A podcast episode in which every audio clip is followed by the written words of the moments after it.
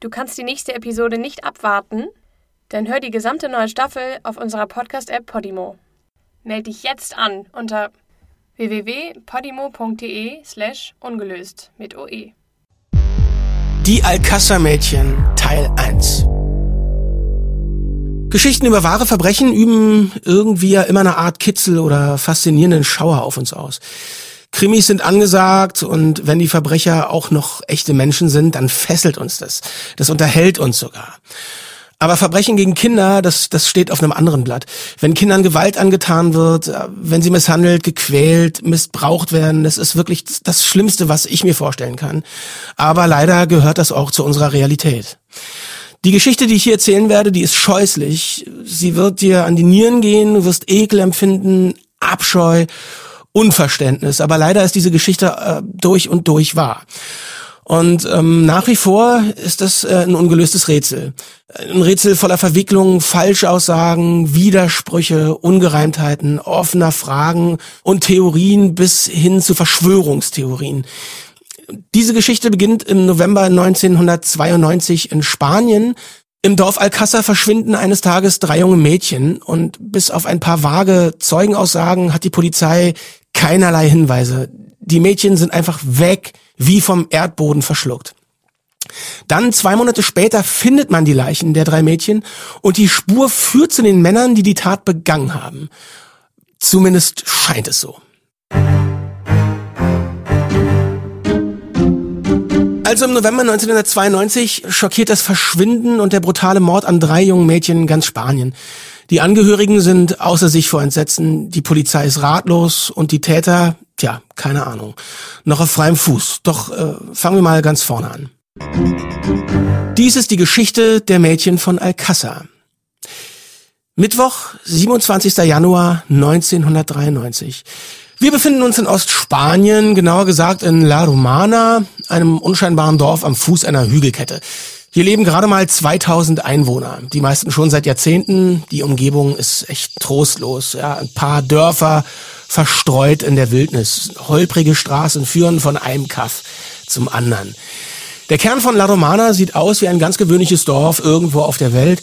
Doch wenn man sich über die Dorfgrenze hinaus bewegt, denkt man, man wäre irgendwo im australischen Outback gelandet, ja. Am Horizont ziehen sich öde Hügel entlang, hier und da stehen ein paar Mandelbäume oder Weinreben, ist alles ganz unaufregend. Hier lebt auch Gabriel Aquino González. Er ist knapp 70, ist äh, pensionierter Bauer und seit er in Rente ist, äh, hat er sich ein paar Hobbys zugelegt. Eines davon sind seine Bienenvölker. Gabriels Bienenstöcke stehen in der Nähe eines Grundstücks, das José Salah, dem Schwiegervater seiner Tochter, gehört. Die beiden verstehen sich gut und äh, die sehen oft gemeinsam nach Gabriels Bienen. So auch an einem sonnigen Mittwochmorgen im Januar, etwa um 10 Uhr, parken die beiden Herren ihr Auto am Straßenrand neben zwei alten Häuserruinen. Ganz in der Nähe von Gabriels Bienenstöcken. Die zwei haben keine Eile, die Bienen sollen sich ruhig noch ein bisschen aufwärmen. José Salat zündet sich in aller Ruhe eine Zigarette an, solange vertritt sich Gabriel die Beine. Etwa eine Viertelstunde lang stapft Gabriel also rund um die verlotterten Häuser und auf einmal sieht er im Augenwinkel etwas glänzen. Gabriel schreit entsetzt auf und holt seinen Freund José. An der Stelle, wo es glänzt, finden die beiden einen Graben. Der ist nur notdürftig mit Ästen, Sträuchern, sonstigen Gestrüpp bedeckt. Offensichtlich hat hier jemand ein Loch gebuddelt und mit allem zugedeckt, was gerade herumlag. Mit einem alten Spachtel drückt José Salah das Gestrüpp ein wenig zur Seite und schielt in den Abgrund. Das Glänzen kommt von einer Armbanduhr, einer großen Armbanduhr. Zwei Monate ist es her, seit sie stehen geblieben ist. Und sie befindet sich noch immer am Handgelenk ihrer Besitzerin. Zur Erinnerung, seit zwei Monaten werden die drei jungen Mädchen aus dem nahegelegenen Ort Alcázar vermisst. Die Entdeckung von José Salah und Gabriel Aquino González bringt einen Mord ans Tageslicht, der die Leute bis heute bewegt. Eine Geschichte, die ganz Spanien erschüttert. Fälle mit vermissten Jugendlichen werden seit diesem Vorfall übrigens ganz anders angegangen. Aber nach wie vor ranken sich um die Geschehnisse Verschwörungstheorien, Korruptionsskandale und endlose Spekulationen. Es ist die Geschichte der Alcázar-Mädchen.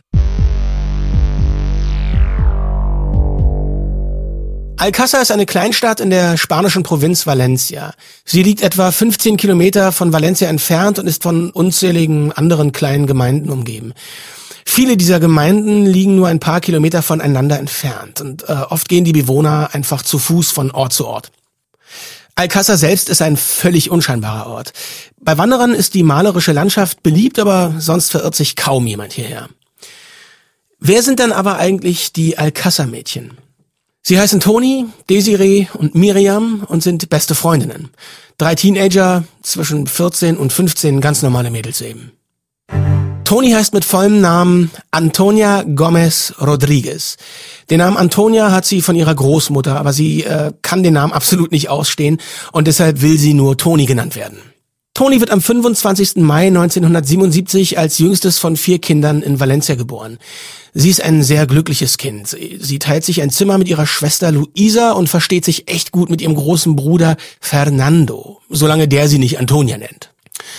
Toni ist ziemlich schüchtern. Freunde und Familie behaupten schon, ein starker Windstoß könnte ihr Angst einjagen. Sie ist aber auch immer einfühlsam und freundlich. Ihre Mutter erinnert sich daran, dass Toni eines Tages ein streuendes Kätzchen nach Hause gebracht hat und sich rührend um das Tier kümmerte. Okay, es ist November 1992 äh, und Toni schert sich kaum noch um, um, die Schule. Sie wartet einfach nur darauf, 16 zu werden. Dann kann sie endlich anfangen zu arbeiten und kann ihr eigenes Geld verdienen und sich auch endlich eigene Klamotten kaufen. Toni ist super zuverlässig. Wenn es zum Beispiel am Wochenende mal später wird als abgemacht, dann ruft sie brav zu Hause an und sagt Bescheid. Ist also kein Wunder, dass Tonis Eltern sofort misstrauisch werden, als sie dann dieses eine Mal so gar nichts von ihrer Tochter hören. Ihre Freundin, ich probiere es mal äh, so gut wie möglich auszusprechen, Maria Desiada Hernandez Volk. Ja, ihr könnt ja gerne mal Feedback geben, ob das in Ordnung ist. ähm, die ist jedenfalls 14, ein Jahr jünger als Toni. Ihre Freundin nennen sie zum Glück Desiree. Ja, das ist auf jeden Fall leichter auszusprechen. Sie hat eine ältere Schwester, Rosana, und lebt bei ihren Eltern. Schon als Kind ist Desiree immer die Beste im Sport, egal welche Sportart, welche Jahreszeit. Wenn irgendwo ein Wettkampf stattfindet, Desiree ist dabei. In ihrer Freizeit läuft sie am liebsten auf Rollschuhen durch die Stadt. Äh, Desiree quatscht mit jedem, den sie trifft. Sie ist äh, wirklich ein sehr beliebtes Mädchen. Äh, nur in der Schule, ja, ja, da läuft es nicht besonders, kenne ich ganz gut. Desiree ist sitzen geblieben und wiederholt gerade die achte Klasse. Aber Desiree weiß, was sie will. Sie ist zwar, ja, ein Spaßvogel, aber sie kann auch mal störrisch sein wie ein Esel, also ganz normaler Teenager halt. Miriam Garcia Iborra ist äh, nur ein paar Monate jünger als ihre Freundin Desiree. Die hat zwei jüngere Brüder und äh, die gehen beide auf dieselbe Schule wie ihre Freundin Desiree. Miriam ist wirklich ein hübsches Mädchen, die hat hellbraune Haare, blaue Augen. Also ich könnte mir vorstellen, die Jungs in ihrer Klasse werden ganz schön für Miriam geschwärmt haben. Miriam ist äh, sanftmütig, zurückhaltend. Sie mag Bücher und äh, schreibt gern Gedichte und die liest sie dann ihren Freundinnen vor. Und sie ist eine Ballettratte. Ja, ein Großteil ihrer Freizeit verbringt sie im Ballettunterricht. Tanzen ist also wirklich eine sehr, sehr große Leidenschaft. Ganz anders als Toni will Miriam mit der Schule weitermachen. Deshalb geht sie seit kurzem aufs Gymnasium in der Nachbarstadt. Sie ist neu in der Klasse, hat noch nicht viele Freunde gefunden, also verbringt sie ihre Wochenenden nach wie vor mit ihren alten Freundinnen in Alcázar. Miriam und Desiree sind 14, Toni ist 15. Alle drei Mädchen sind in Valencia geboren und in Alcázar aufgewachsen und kennen sich seit Kindesbeinen. Zu der Gruppe gehört noch ein viertes Mädchen, Esther Diaz Martinez.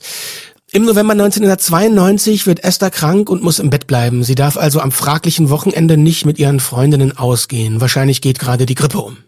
Am 12. November 1992, einem Donnerstag, ruft Toni beim Lokalradio an und wünscht sich einen Song für ihre Freundinnen Esther, Miriam und Desiree. Der Song ist Major Tom von Peter Schilling. Der Anruf ist zwar in Spanisch, aber wir hören trotzdem mal rein. Toni, ¿cómo llevas tú la tarde de jueves? Pues bien. ¿Ya tienes más o menos planteado lo que vas a hacer ya mañana? ¿Que va a empezar el fin de semana o qué? No sé. Aún no lo sabes, ¿no? No. El caso es que en casa no te vas a quedar. No, eso está claro. Eso está claro. Tony, Sí. venga, ¿qué quieres escuchar? Pues el Peter Phillips, El Major Tom, sí. ¿no? ¿Y a qué se lo quieres dedicar? A Isabel, a Miriam, a Delphi Der Moderator fragt Toni, was sie an diesem Wochenende vorhat und äh, sie sagt, sie weiß es noch gar nicht, aber zu Hause bleiben, das wird sie auf keinen Fall. In den nächsten Jahren werden sich Tonis Familie und Freunde dieser Aufnahme immer und immer wieder anhören. Es ist das letzte Mal, dass sie Tonis Stimme hören. Einen Tag später ist sie verschwunden. Tonis Anruf und ihre Pläne fürs Wochenende werden Spanien noch Jahre später beschäftigen.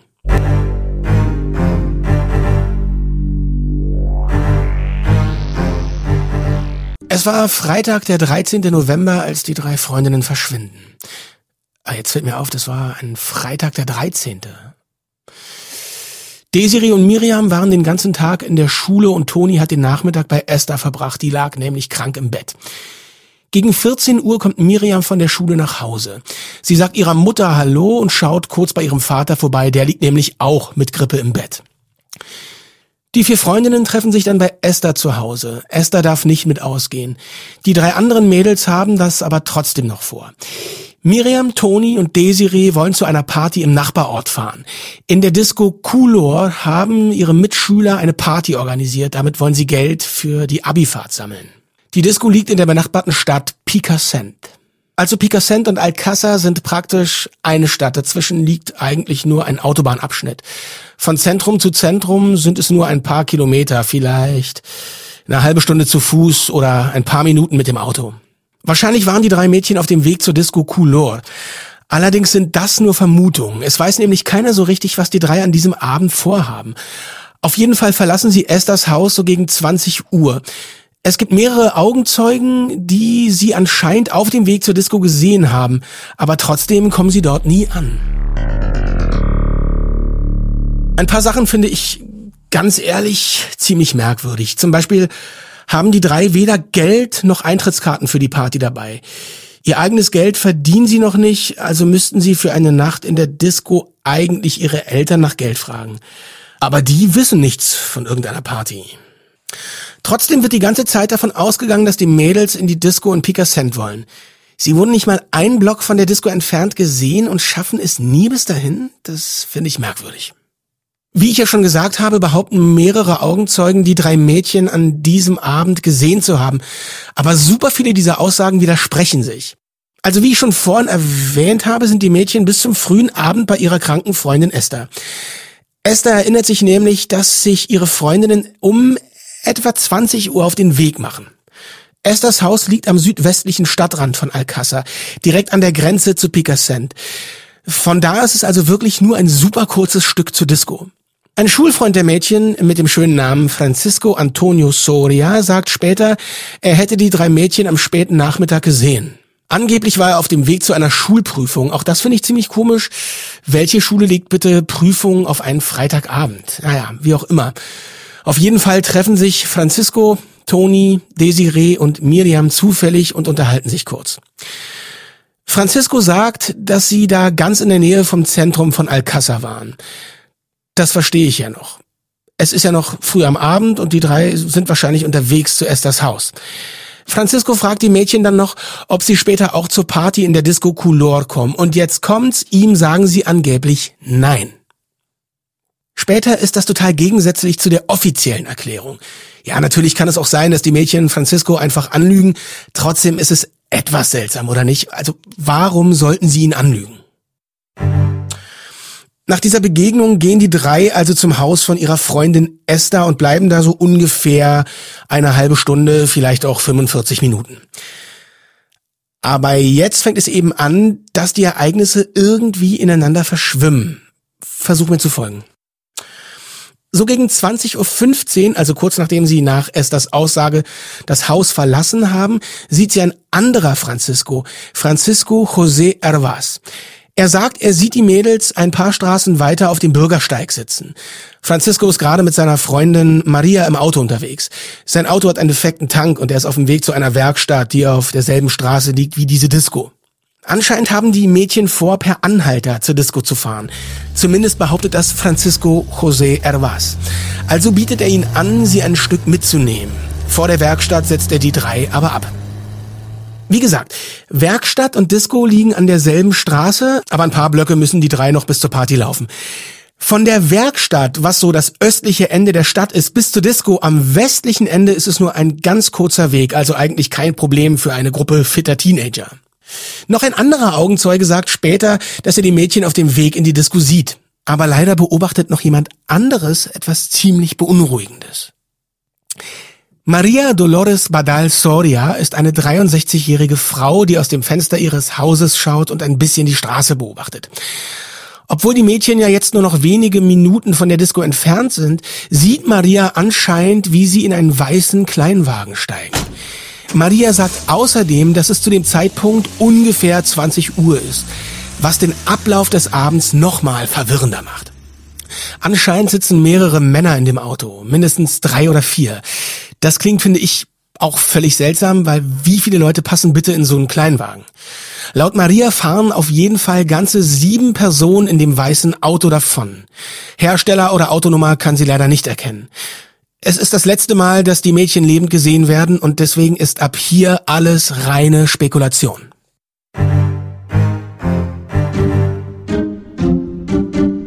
Als die Mädchen bis spät abends nicht nach Hause kommen, machen sich ihre Eltern natürlich Sorgen. Alcázar ist wie gesagt eine sehr kleine Stadt und die Eltern kennen sich durch ihre Kinder. Direkt am nächsten Tag treffen sie sich und besprechen die Situation. Noch am selben Abend, also äh, Samstag, den 14., geben sie eine Vermisstenanzeige auf. Die Mädchen werden zwar gleich als vermisst gemeldet, aber die Polizei wartet trotzdem erstmal noch ein paar Tage ab. Nach zwei Tagen sind die drei immer noch nicht aufgetaucht und die Eltern sind mittlerweile sicher, dass ihren Töchtern irgendwas Schlimmes passiert ist. Sie sind sich auch sicher, dass die Mädchen nicht einfach nur abgehauen sind.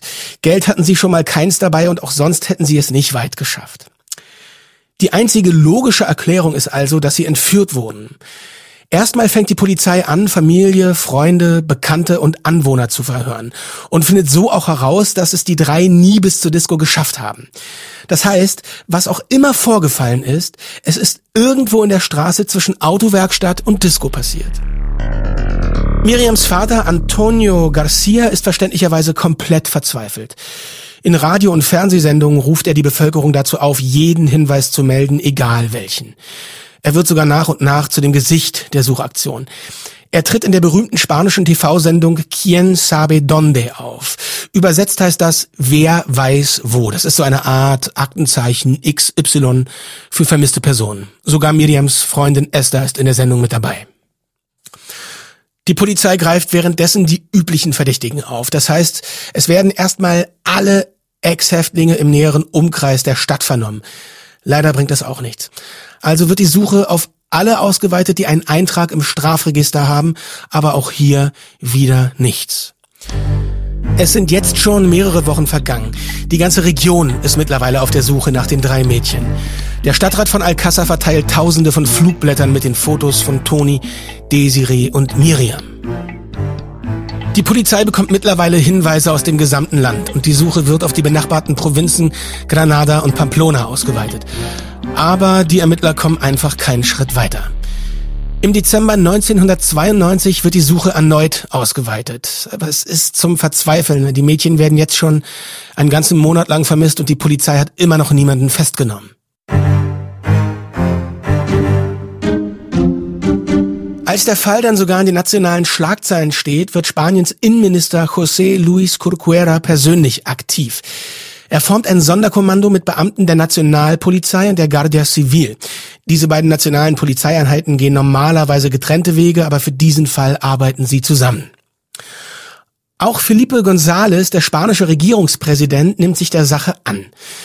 An Heiligabend 1992 empfängt er die Familien der vermissten Mädchen und verspricht ihnen mehr Ressourcen in die Suche zu stecken. Gesucht wird jetzt über mehrere Länder und sogar Kontinente. Als der Fall zu Interpol gelangt, werden nämlich auch die Behörden in benachbarten europäischen und afrikanischen Staaten eingeschaltet.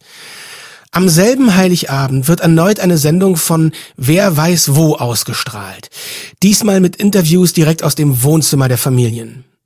Miriams achtjähriger Bruder Martin liest einen handgeschriebenen, herzzerreißenden Brief vor. Er fleht die Leute an zu helfen.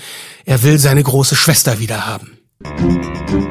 Miriams Vater hat inzwischen seinen Job gekündigt, damit er mehr Zeit für die Suche nach seiner Tochter hat. Im neuen Jahr plant er Auftritte bei mehreren Nachrichtensendern in Europa, unter anderem bei der BBC. Er bittet sogar um eine Audienz bei Papst Johannes Paul II. In den nächsten paar Wochen bleiben Toni, Miriam und Desiree das Nachrichtenthema Nummer eins in Spanien. Miriams Vater ist gerade im Ausland unterwegs, als bei ihm zu Hause eine schreckliche Entdeckung gemacht wird. Wie ich ja schon erzählt habe, die beiden Imker Gabriel Aquino González und José Salah stoßen am 27. Januar 93 auf die Leichen der drei Mädchen. Es sind schon mehr als zwei Monate vergangen, seit die Mädchen quasi spurlos verschwunden sind. Die Fundstelle liegt 150 Kilometer südlich von Alcázar in einem ganz verschlafenen Dorf. Das Dorf heißt La Romana. Ähm, bei der Bergung der Körper geht so ziemlich alles schief, was schiefgehen kann. Zum Beispiel vergehen Stunden, bis der Untersuchungsrichter José Luis Bort vor Ort eintrifft. Er war zuerst noch am Fundort einer anderen Leiche und hat es scheinbar nicht wirklich eilig. Die beiden Imker haben der Polizei nämlich gesagt, dass da ein Mann in der Grube liegt. Deswegen ahnt niemand, dass die vermissten Alcázar-Mädchen gefunden wurden. Es ist also Nachmittag, als der Untersuchungsrichter mit seiner Sekretärin eintrifft. Aber nicht nur der Untersuchungsrichter ist zu spät, ausgerechnet an diesem Tag wird das Sonderkommando ausgetauscht, das die Suche koordiniert. Die Ablösung besteht unter anderem aus Hauptmann Francisco Bueno und Leutnant José Miguel Hidalgo Dominguez. Besonders Dominguez sagt ein paar Jahre später ganz ehrlich, was er vom Verlauf der Ermittlungen hält. Das Team, das bislang in Valencia die Suche organisiert hat, ist also schon auf dem Rückweg nach Madrid und das neue Team ist noch unterwegs nach Valencia. Die Bergung der Körper findet also ohne Aufsicht des Sonderkommandos statt und sie wird gründlich verpfuscht. Du musst dir vorstellen, Toni, Desiree und Miriam liegen in einem tiefen Graben, der Monate zuvor ausgehoben wurde. Die Körper liegen übereinander und befinden sich in unterschiedlichen Stadien der Verwesung. Der Zutritt zum Fundort wird zwar streng geregelt, aber das passiert erst Stunden nach der Entdeckung der Grube und deswegen sind schon wichtige Hinweise zerstört worden. Die Körper der Mädchen werden fast sofort ausgegraben. Niemand kümmert sich darum, erst die umliegende Gegend nach Beweismaterial abzusuchen oder auch nur vernünftige Fotos zu machen, bevor die Grube ausgehoben wird. Ganz ehrlich, egal wo auf der Welt, die Regeln für solche Fälle sind doch immer die gleichen. Wir kennen es sogar alle aus dem Fernsehen. Bevor irgendwas berührt, geschweige denn entfernt wird, muss alles, alles sofort fotografiert werden. Deswegen verstehe ich auch nicht, dass die Beamten hier als allererstes die Körper ausgraben. So, so wie ich können viele darüber später nur noch den Kopf schütteln. Jetzt stell dir mal vor, nur ein einziges Foto existiert von der Fundstelle und auf dem ist außer einem Haufen Erde und Schlamm nichts zu erkennen. Es ist unglaublich.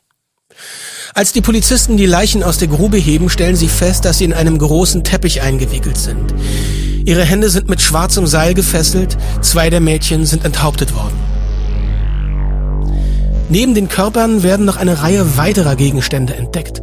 Kleidungsstücke, die nicht den Mädchen gehören, Papierfetzen, Schnur und ähnliches. Auch hier dieselbe Geschichte. Die Polizisten fotografieren diese Gegenstände erst nachdem sie sie aus der Grube gefischt haben. Es gibt keine Möglichkeit herauszufinden, wie sie in die Grube gekommen sind, wo sie genau lagen und so weiter. Die Gegenstände wurden einfach eingesammelt, sortiert und dann erst abfotografiert. Manche werden nicht mal als Beweismittel sichergestellt. Die Polizisten lassen sie einfach liegen. Einer der Gegenstände wird allerdings noch zum Herzstück der Ermittlungen werden. Dazu komme ich in der nächsten Folge ausführlicher. Und das, obwohl niemand weiß, wo dieser eine Gegenstand herkommt oder wo er gefunden wurde. Die Polizei behauptet, der Gegenstand hätte in der Nähe der Grube gelegen. Doch die fehlenden Fotos und die offensichtliche Pfuscherei lassen zu Recht viele an dieser Behauptung zweifeln. Etwas bezweifelt aber niemand. Die Geschichte von Tony Gomez Rodriguez, Desiree Hernandez Volk und Miriam Garcia Iborra wird Spanien für immer verändern. Du kannst die nächste Episode nicht abwarten? Dann hör die gesamte neue Staffel auf unserer Podcast-App Podimo.